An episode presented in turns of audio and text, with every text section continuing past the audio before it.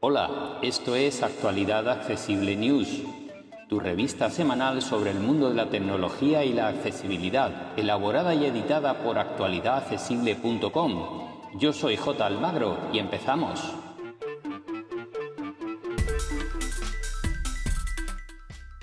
Hola, hola, hola, aquí estamos una semana más. Esto es Actualidad Accesible News. Hoy es 20 de diciembre de... Eh, perdón, 20 de diciembre, me he ido a otro año incluso. Hoy es 20 de enero de 2023. Vamos con las noticias de esta semana y comenzamos como siempre por las noticias de hardware y eh, vienen especialmente marcadas por las presentaciones de nuevos productos de Apple. Esta keynote o esta presentación se esperaba para finales del año pasado y eh, se ha retrasado a enero de 2023 y además ha sido mediante nota de prensa, concretamente dos notas de prensa. Pero vamos con las novedades. Por una parte se han presentado los nuevos eh, Mac Mini, es el ordenador más económico de Apple y eh, fundamentalmente es un ordenador de sobremesa muy pequeñito con una caja de unos 20 centímetros de lado cuadrada por unos 5 centímetros de alto aproximadamente, muy pequeñita, pero que eh, con el procesador, con el nuevo procesador M2 y el M2 Pro, se convierte en un ordenador muy potente, Incorpora puertos Thunderbolt, puertos HDMI, Wi-Fi 6E, Bluetooth 5.3, en fin, todo lo que se puede necesitar para disfrutar de un equipo en casa eh, que ocupa muy poco espacio y que podemos conectar a cualquier monitor. Así que una de las principales novedades, como digo, es el procesador, en este caso los M2 y M2 Pro, que es una generación más potente del mismo M2 y que em, también tiene un precio mucho más potente. En la versión base, el M2 estándar, digamos, ha bajado de precio respecto al M1, que costaba 799 euros en España y ha bajado a 719 con 256 GB de, disco duro SSD y con 8 GB de RAM. En fin, es un equipo pues para uso bastante interesante y si queremos el Pro, pues ya tendremos que pagar 1465, eh, pero estamos hablando de un equipo muchísimo más potente y orientado a un público que tiene otro tipo de necesidades. Así que bueno, pues esta ha sido la primera presentación de Apple. Junto a estos Mac mini se han presentado los nuevos MacBook Pro de 14 y 16 pulgadas. Estos vienen en dos sabores con los procesadores M2 Pro y M2 Max.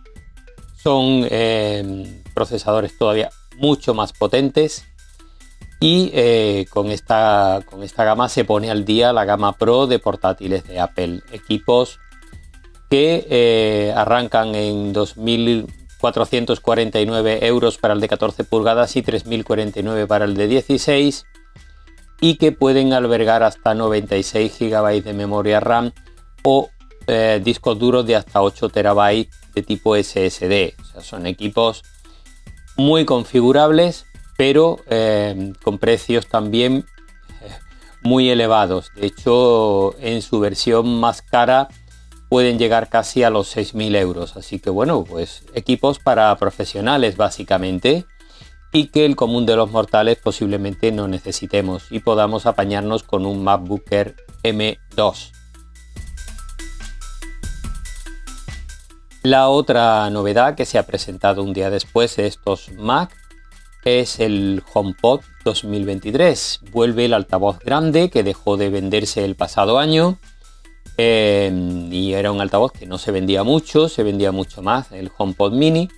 Así que han llevado la tecnología del HomePod, Mini a estos nuevos HomePod que de aspecto físico son muy muy similares al anterior con eh, algunos cambios en la parte superior que se ilumina de otra forma y demás, le da un aspecto más bonito.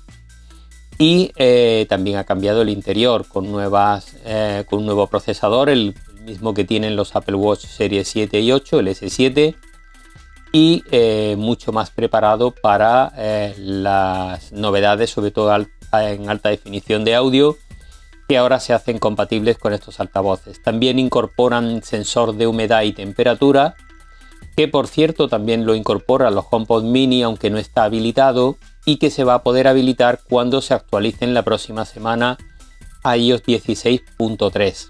Al habilitar este, este componente, eh, humedad y temperatura, podremos preguntarle a Siri por la temperatura la humedad de la habitación donde tenemos el HomePod colocado y además podremos usarlos para combinarlos con otros eh, artículos domóticos, por ejemplo un calefactor, para que ocurran cosas como que cuando la temperatura de la habitación baje de un umbral se encienda el calefactor que tengamos conectado con un enchufe inteligente, por poner un ejemplo.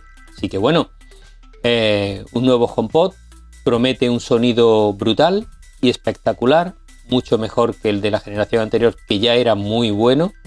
Así que esperemos poderlo probar y ver qué tal.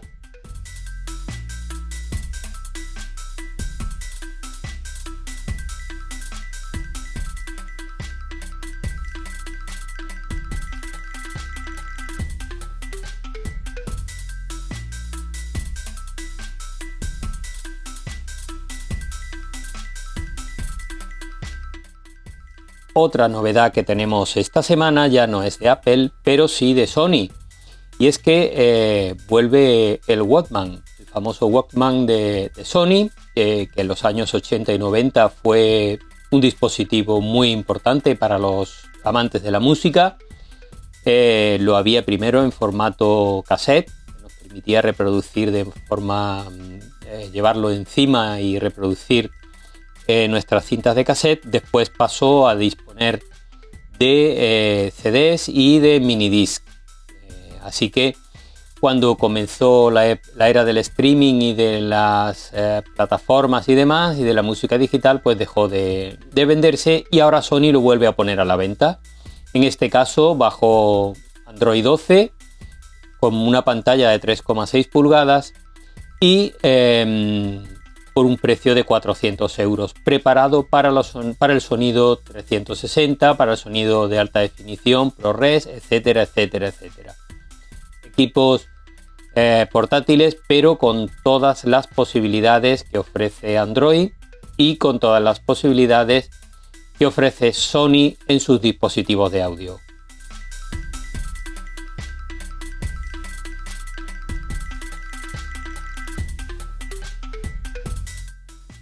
Otra novedad es un terminal de Oppo, el A78 5G. Es un terminal de gama media que se va a vender por unos 215 euros y no ofrece grandes cosas. El procesador es un Dimensity 700 compatible con 5G con 8 GB de RAM y 128 GB de memoria interna. Pantalla LCD de 6,56 pulgadas y 90 Hz y batería de 5000 mAh con carga rápida de 33 vatios. Como digo, es un terminal de gama de acceso, pero tiene algunas prestaciones interesantes.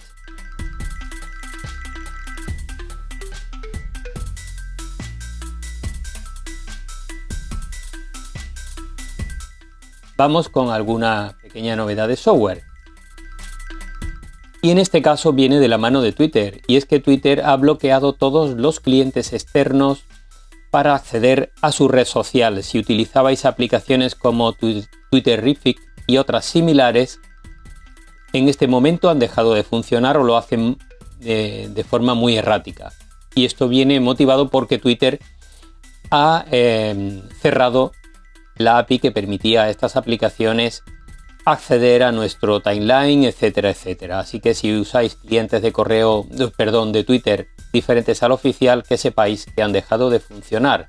Tendréis que descargar la aplicación propia de la marca o bien usarlo mediante web.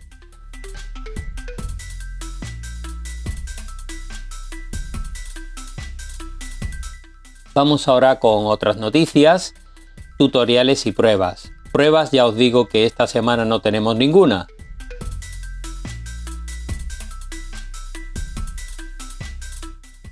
vamos con algunos tutoriales. Tenemos cuatro de la mano de Computero y el primero es cómo crear una carpeta secreta en Windows. El segundo nos enseña a liberar espacio en Windows 11. Son seis formas de liberar espacio en Windows 11. El tercero nos enseña a sacar todo el partido a la barra de tareas en Windows 11. Y el cuarto nos explica qué son y cómo se utilizan las comunidades de WhatsApp, tanto en iOS como en Android.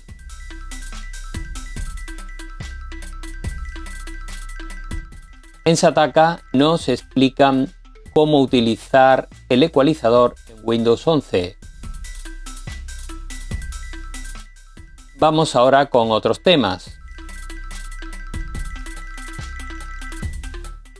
En Apple Esfera nos dejan dos listas de artículos, una con cinco artículos para estrenar nuestro nuevo Apple Watch y otra con cinco artículos para sacar más partido a nuestro iPhone 14.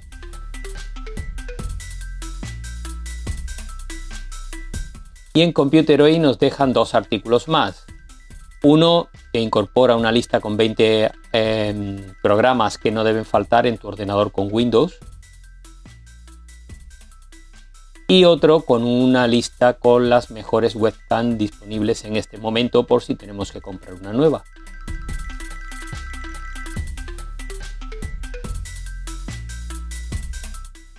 Y nada más por esta semana. Como siempre, muchas gracias a todas y todos por seguirnos. Podéis ampliar la información en actualidadaccesible.com. Así que un abrazo y hasta la semana que viene.